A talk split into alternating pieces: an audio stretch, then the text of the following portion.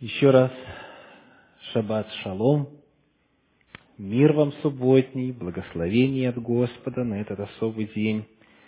Сегодня мы читали очередную главу Торы, это книга Левит, 9, 10 и 11 главы.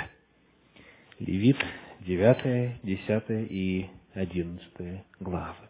Здесь представлено несколько тем – и потому мы всегда вынуждены что-то избирать и что-то оставлять без внимания. Сегодня я хочу обратить ваше внимание на определенные детали служения священников, которые, как правило, остаются за кадром. Давайте посмотрим на девятую, нет, десятую главу книги Левит – стихи 12 и 13. Книга Левит, глава 10, стихи 12 и 13. «И сказал Моисей Аарону и Елиазару и Фамару, оставшимся сынам его, возьмите хлебные приношения, оставшиеся от жертв Господних, и ешьте его пресные у жертвенника ибо это великая святыня. И ешьте его на святом месте, ибо это участок твой и участок сынов твоих из жертв Господних. Так мне повелено от Господа. Обычно служение священников ассоциируется с чем? Жертвоприношениями. Обыкновенно это в особенности, если представить себе количество жертв и представить подробно, как это все делалось, это мясник. Он умеет отделять части тела, которые нужно, с кровью, с нечистотами, с внутренностями, с кожей, вот таким образом, с такими частями так, с такими по-другому. И его служение – оно в значительной степени, тогда, когда он служил в храме, было связано вот с таким грязным, неприятным делом. Здесь, в прочитанных нами стихах, он функционирует, функционирует совершенно по-другому. Что ему нужно делать? На святом месте. Есть нужно. Давайте еще раз обратим внимание, ешьте его пресное у жертвенника, приношение хлебное. То есть, у жертвенника медного на дворе, вот там ешьте это приношение, ешьте его на святом месте. Так повелено мне от Господа. Мы видим, что частью служения священников было употребление принесенного Господу в жертву. Зачем? В чем смысл этого? Причем повторяется это повеление неоднократно. Вот давайте посмотрим то, что мы читали в минувшей недельной главе Торы, несколько моментов этого характера. Левит шестая глава, стихи 16 по 18. 6 глава, 16 по 18. А остальное из него пусть едят, Аарон и сыны его, пресным должно есть его на святом месте, во дворе скини собрания пусть едят него. То есть это не то, что пришел домой после окончания богослужения, а, взял продукты отдела милосердия и потом всю неделю питаешься вдоволь, так? А, нужно есть во время священнодействия, во время служения, прямо там, на святом месте. «Сие даю я им в долю и жертв моих». Это великая святыня, подобно как жертва за грех и жертва повинности. Так что съедали? Пресное приношение, пресный хлеб, жертву за грех – и жертву повинности. Все потомки Аароновы мужеского пола могут есть ее, это вечный участок в роды ваши из жертв Господних, все прикасающееся к ним осветится. Еще одно место в шестой главе, стихи 24 и 30, с 24 по 30. «И сказал Господь Моисею, говоря, скажи Аарону и сынам его, вот закон о жертве за грех. Жертва за грех должна быть заколаема пред Господом на том месте, где заколается все сожжения. Это великая святыня. Священник, совершающий жертву за грех, должен есть ее. Она должна быть съедаема на святом месте, на дворе скинии собрания. Так мы прочитали о хлебном пресном приношении. Теперь а, в отношении жертвы за грех все, что прикоснется к мясу ее, осветится. Если кровь ее обрызгана будет одежда, то обрызганная омой на святом месте. 30 стих. А всякая жертва за грех, от которой кровь вносится в скинию собрания для очищения во святилище, не должна быть съедаема, ее должно сожигать на огне. Давайте вспомним, какая жертва вносилась, какая жертва за грех вносилась внутрь, в скинию собрания. И кровью ее кропилась на завесу, разделявшую святое от святого святых. Давайте вернемся к пятой главе книги Левит. Книга Левит, пятая глава, нет, четвертая, четвертая глава. Итак, третий стих – и дальше. Если священник помазанный согрешит и сделает виновным народ, то за грех свой, которым согрешил, пусть представит из крупного скота тельца, без порока, Господу в жертву о грехе. Четвертый. «И приведет тельца к дверям скини собрания пред Господа, и возложит руки свои на голову тельца, и заколет тельца пред Господом, и возьмет священник помазанной крови тельца, и внесет ее в скинию собрания, и омочит священник перст свой в кровь и покропит кровью семь раз пред Господом, пред завесою святилища. Итак, когда кто грешит? Первосвященник. Дальше. 13 стих.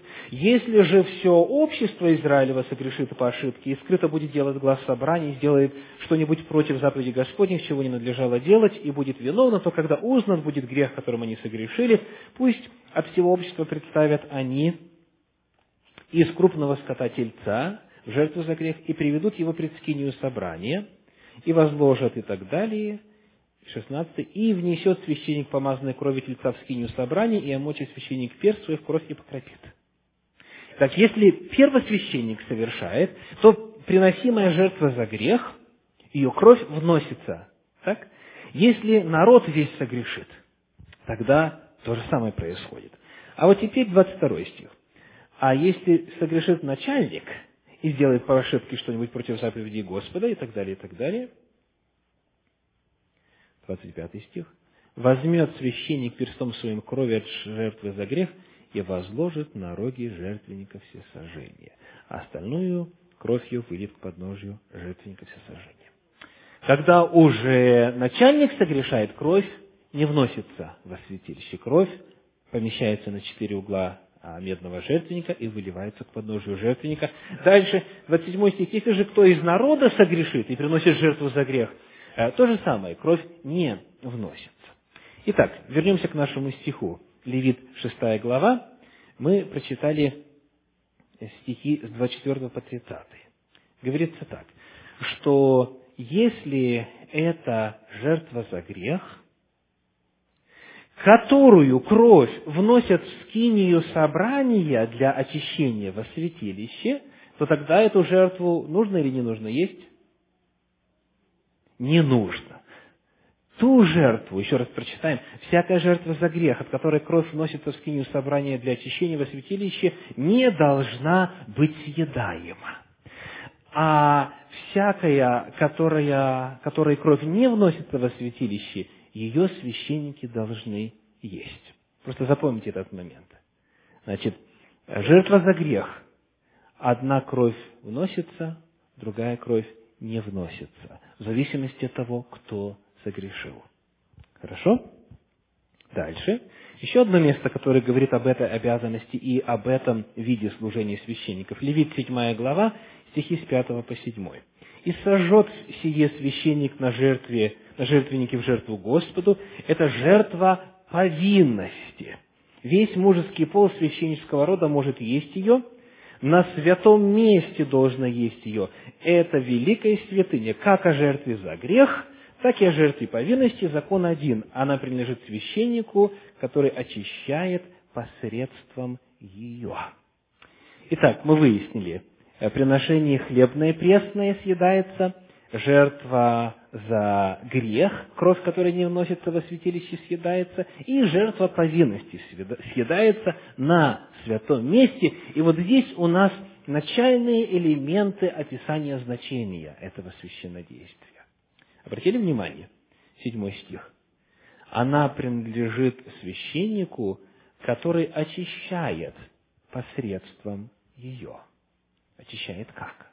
Давайте еще раз прочитаем стихи с 5 по 7. «И сожжет есть священник на жертвеннике в жертву Господу, это жертва повинности. Весь мужеский пол священнического рода может есть ее, на святом месте должно есть ее, ибо ею очищают». Очищает посредством ее. Вы видите, процесс очищения греха связан, во-первых, с принесением жертвы в жертву, а, и частями этой жертвы, поеданием частей этой жертвы, для того, чтобы процесс очищения завершился. Идем дальше. Что представляла собою эта пища? Левит 8 глава 31 стих, 8.31. «И сказал Моисей Аарону и сынам его, сварите мясо у входа скинии собрания, и там ешьте его с хлебом, который в корзине посвящения, как мне повелено и сказано, а Аарон и сыны его должны есть его». Итак, мы узнаем, что на дворе святилища, помимо заколания жертв и сожжения их либо целиком, либо частей, происходил также еще процесс приготовления мяса. Какой способ здесь указан? Нужно сварить его. Сварить. И вот намеком на то, а, а, каким вкусом это мясо обладало, служит история, которая записана в первой книге царств, во второй главе. Первая книга царств, вторая глава, стихи 17 по 12. Вот что там сказано. Сыновья же Илия были люди негодные. Они не знали Господа и долго священников в отношении к народу. Когда кто приносил жертву, отрок священнический, во время варения мяса, приходил с вилкой в руке своей и опускал ее в котел, или в кастрюлю, или на сковороду, или в горшок, и что вынет вилка, то брал себе священник. Так поступали они со всеми израильтянами, приходившими туда в селом. Даже прежде, нежели сожигали тук, приходил отрок священнический, говорил приносившему жертву, дай мясо на жаркое священнику. На что? На жаркое. Что такое жаркое? Кто-то говорит шашлык, кто-то говорит жареное мясо. А, ну, варианты все подходят естественно. А почему он не хочет есть вот то, что варится там в котле? Почему он хочет прежде, чем оно сварилось? Еще во время варенья, еще когда оно, так сказать, не приготовлено, он хочет взять на жаркое. Сказано, он не возьмет у тебя вареного мяса, а дай ему сырое. Если кто говорит ему, пусть сожгут прежде ту, как должно, а потом возьми себе, сколько пожелает твоя душа, то он говорил, нет, теперь же дай, а если нет, то силой возьму. И грех этих молодых людей был весьма велик пред Господом, ибо они отвращали от жертвы приношения Господу. Значит, эта история рассказывает нам о том, что это мясо, которое варилось, было невкусным. То есть мясо, которое по закону варилось, оно варилось в обычной воде, в простой воде, без приправ, без, без чего-либо, что делало бы его а, вкусным, притягательным, желаемым. По этой причине вы видите, то, что священник по закону он должен был съедать, но он съедал как? Пока оно еще сырое. И он приготовил его так, чтобы было вкусно. То есть вы видите, что речь здесь не о деликатесах, а о священнодействии. Мясо, которое приготовлено а, просто сварено в воде, без ничего, оно не особо вкусно, правда? Не знаю, может, никто даже не пробовал священно действовать. А, но мы а, обращаем внимание на то, что перед нами Божье предписание. Он говорит о том, что вот так происходит процесс снятия греха. Теперь идем дальше.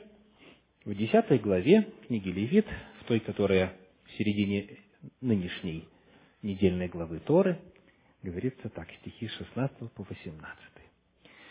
«И козла жертвы за грех искал Моисей, и вот он сожжен. И разгневался на Елиазара и Фомара, оставшихся сынов Аароновых, и сказал, «Почему вы не ели жертвы за грех на святом месте? Ибо она святыня великая, и она дана вам чтобы снимать грехи из общества и очищать их пред Господом. Вот кровь ее не внесена внутрь святилища, и вы должны были есть ее на святом месте, как повелено мне. Итак, смысл поедания указан здесь четко, и он каков? Перенос греха. Давайте вспомним. Грешник, принося ли жертву за грех, либо жертву повинности, он возлагал руки на голову тельца, силой надавливая, как бы перенося всю тяжесть а, греха на этого животного, он вслух исповедовал свой грех, признавался, в чем он виновен, просил у Господа прощения. После этого он же собственноручно зарезал животное, и дальше уже кровь либо брызгалась на стенки медного жертвенника, либо размещалась на рога жертвенника, либо вносилось внутрь святилища. Таким образом, с человека грех переходил на животное, а с животного на святилище. Либо путем размещения на медный жертвенник, либо путем внесения в святилище и крапления на завесу. Но помимо этого был еще один способ. Священник поедал грешное мясо мясо, несущее мясо жертвы, на которую был перенесен грех. И вот этим поеданием на святом месте в качестве части своего служения он совершал процесс снятия греха и очищения человека пред Господом. Потому, когда однажды, вместо того, чтобы съесть то, что нужно было, всего козла жертвы за грех сожгли, Моисей сказано, что разгневался, потому что грех не был удален должным образом, потому что священники не выполнили свое предназначение. Итак, священник, помимо того, что он был посредником и помогал человеку снять с себя вину, переложить на животное и из животного во святилище, священник, помимо этого, еще и носил, носил грехи то есть, фактически грехи израильтян становились плотью и кровью священника, как а, мясо и хлеб пресный, перевариваясь, становится частью организма человека. Вот таким образом он как бы насыщал и впитывал в себя. Вот слушайте все эти слова. Впитывал в себя, пропитывал себя грехом. Еще одно место Книга числа, 18 глава, 1 стих. Числа 18, 1.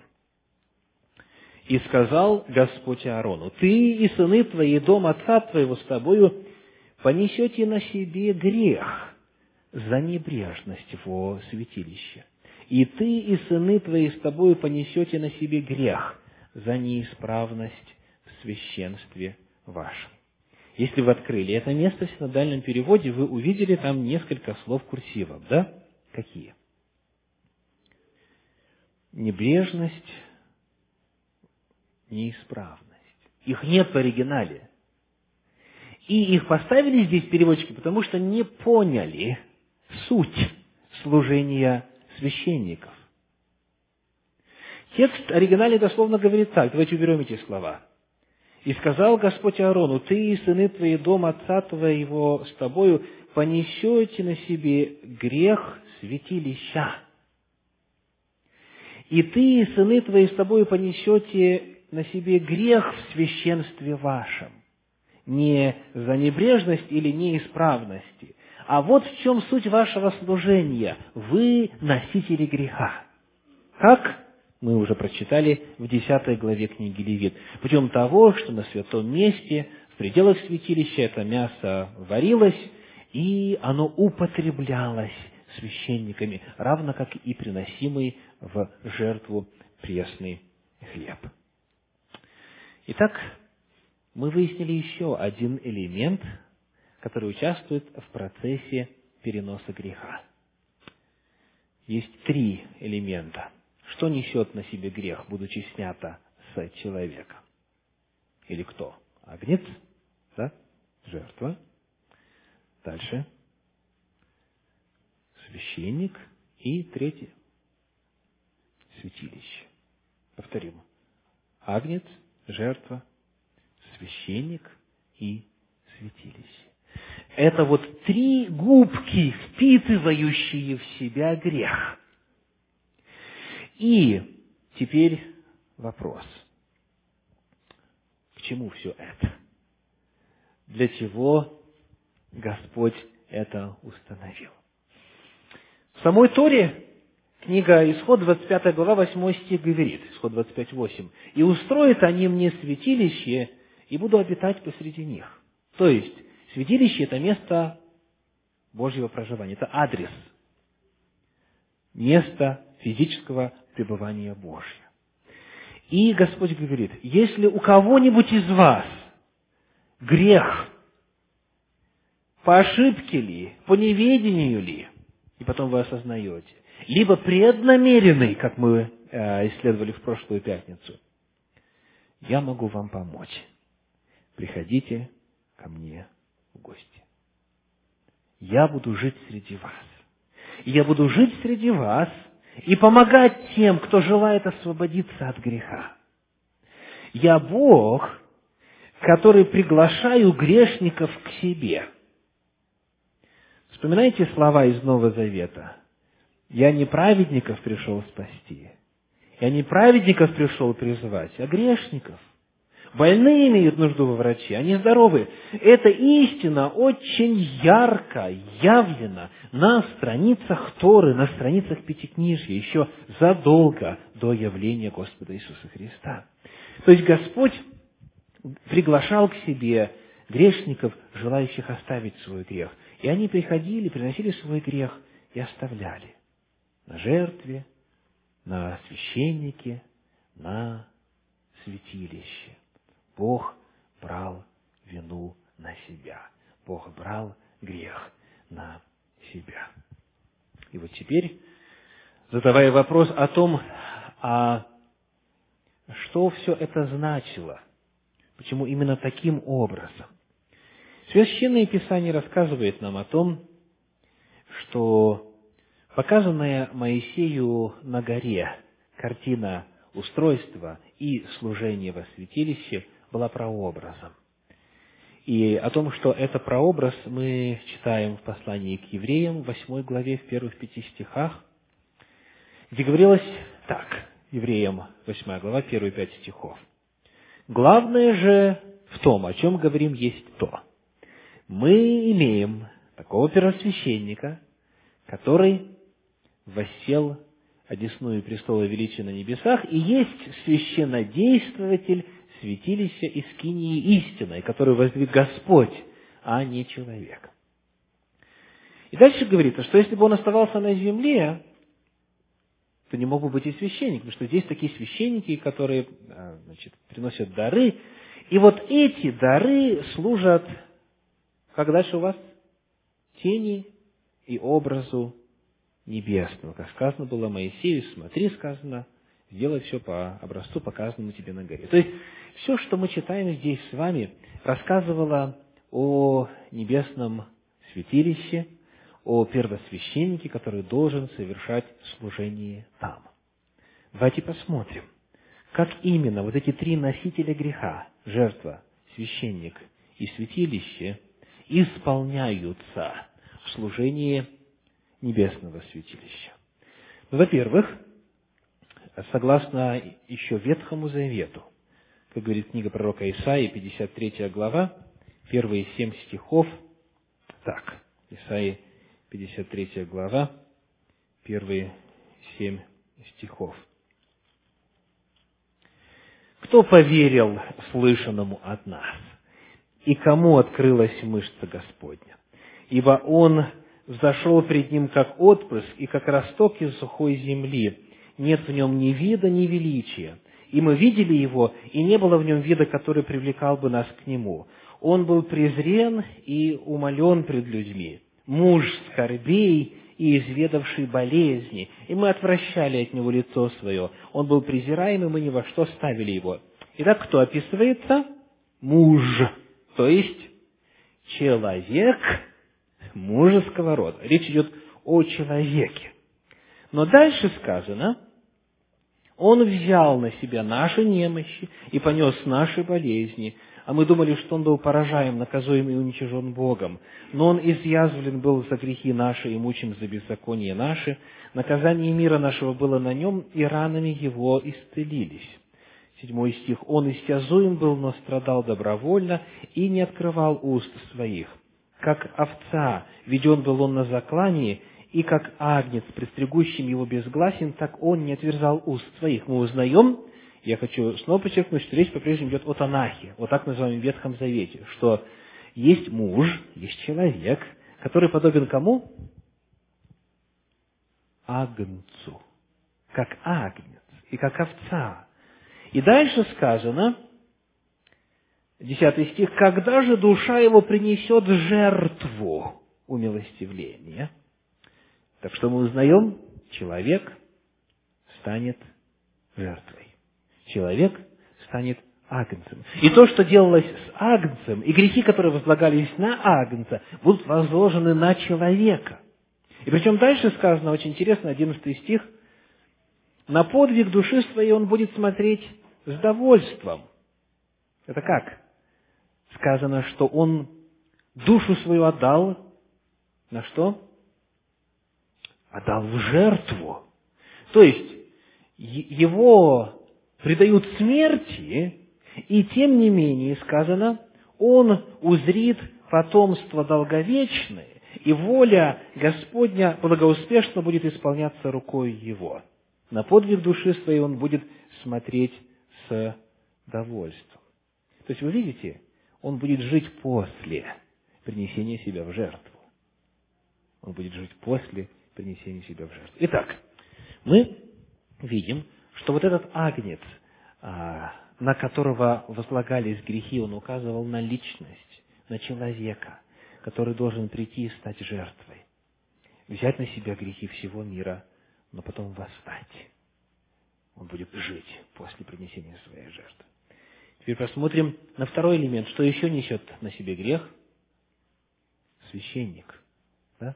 Священник пропитывается грехом.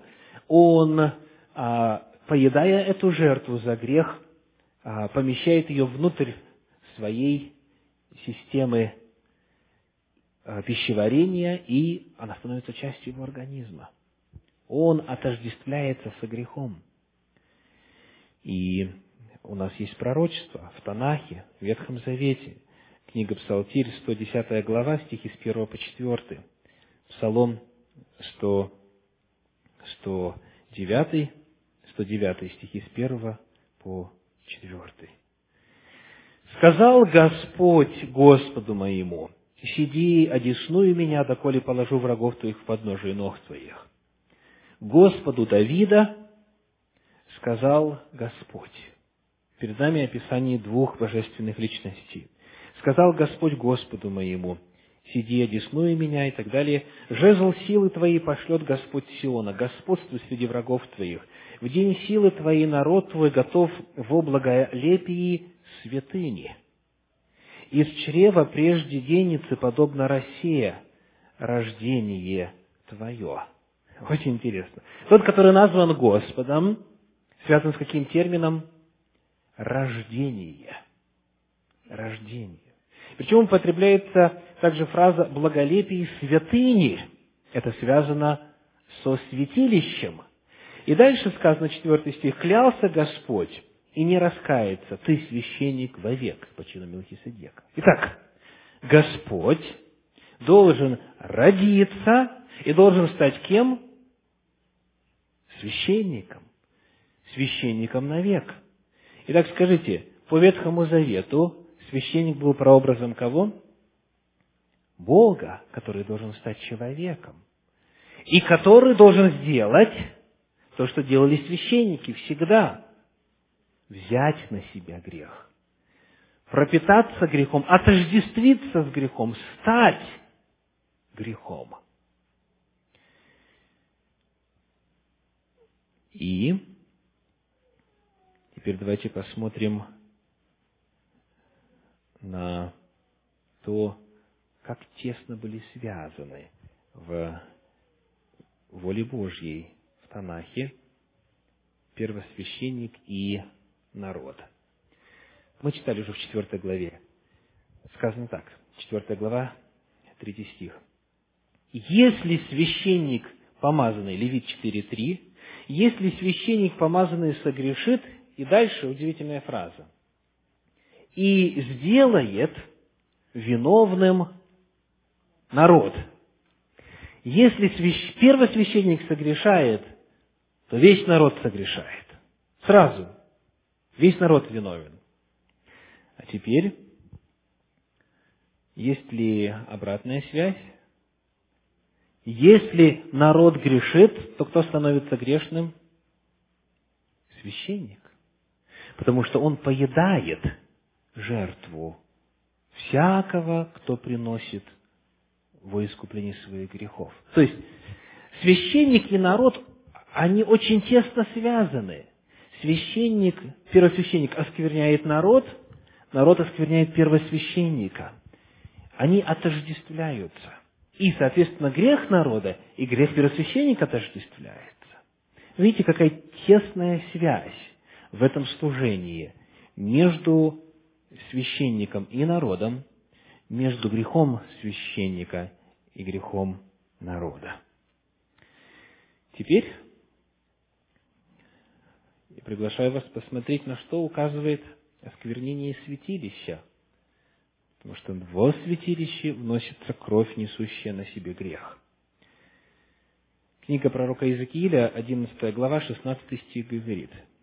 Иезекииля, 11 глава, 16 стих, 11-16. На это скажи, так говорит Господь Бог. Хотя я и удалил их к народам, и хотя рассеял их по землям, но я буду для них некоторым святилищем в тех землях, куда пошли они. Итак, по Торе мы знаем, что построят мне святилище и буду обитать. То есть, святилище – это Бог, это место обитания Бога. Но здесь еще более интересная мысль. Я, говорит Господь, я буду святилищем. Таким образом, когда грех переносится с человека во святилище, с первосвященника или со всего народа, он переносится на, на Бога на Бога. Я буду святилищем. И вот теперь, увидев все это в Ветхом Завете, увидев все это в Танахе, ну, э, напомню, что значит Танах. Это аббревиатура. То – это Тора, на – Набиим – пророки, и к – Кетубим – Писание. Это три раздела Ветхого Завета, как христиане говорят. Хотя это крайне неправильный термин, и завтра вы узнаете почему. То есть, Танах – это канон священных книг, написанных до пришествия Мессии, скажем так. Так вот, вот эти все истины о том, что жертва указывает на человека, о том, что он воскреснет потом, о том, что, да, и род его кто изъяснит этого человека? Это по-прежнему Исайя 53 глава. О том, что первосвященник олицетворяет собою Бога, который должен родиться, который должен стать священником навеки, о том, что святилище также указывает на Бога, олицетворяя собой Бога. Мы все это видим в Танахе. Теперь мы готовы посмотреть на это в Новом Завете. Евангелие от Иоанна 1 глава 29 стих. «Вот Агнец Божий, берущий на себя грехи всего мира». Да? То есть Иисус Христос воплотил в себе, во-первых, служение Агнца, и грехи всего мира были возложены на Него. Во-вторых, Он воплотил в себе прообраз священника и первосвященника. Мы читаем об этом в послании к евреям, в 9 главе, с 11 стиха по 14. Но Христос, евреям 9 глава, с 11 по 14. Но Христос, первосвященник будущих благ, придя с большей и совершеннейшую скинию, не рукотворенную, то есть не такого устроения, и не с кровью козлов и телецов, но со своей кровью, однажды вошел во святилище и так далее. Он первосвященник, и он жертва. И последнее, он также и храм, и святилище. Евангелие от Иоанна, 2 глава, стихи с 19 по 22. Иоанна 2 глава, с 19 по 22. Иисус сказал им в ответ, «Разрушьте храм сей, и я в три дня воздвигну его». На это сказали иудеи, «Сей храм строился сорок шесть лет, и ты в три дня воздвигнешь его?» А он говорил о храме тела своего. Когда же воскрес он из мертвых, то ученики его вспомнили, что он говорил это, и поверили Писанию и Слову, которое сказал Иисус. Иисус Христос говорил о том, что храм – это Он, святилище – это Он. Дальше, в послании к евреям, 10 главе, стихи 19 и 20 говорят так. Евреям 10 глава, стихи 19 и 20. «Итак, братья, имея дерзновение входить во святилище посредством крови Иисуса Христа путем новым и живым, который Он вновь открыл нам через завесу, то есть что? Плоть свою. То есть завеса – это что? Плоть Его. Плоть Его. Ломимая и распятая и так далее.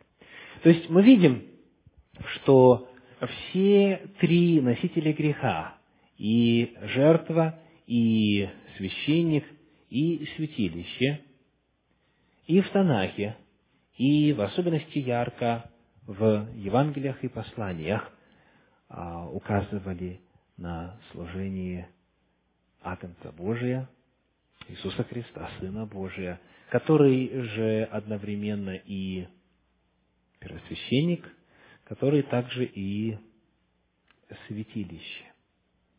Это не отрицает истину о том, что он сам служит во святилище. Но это показывает, что прообразно святилище указывало и на его тело, которое было предано во искуплении грехов всего мира. Аминь.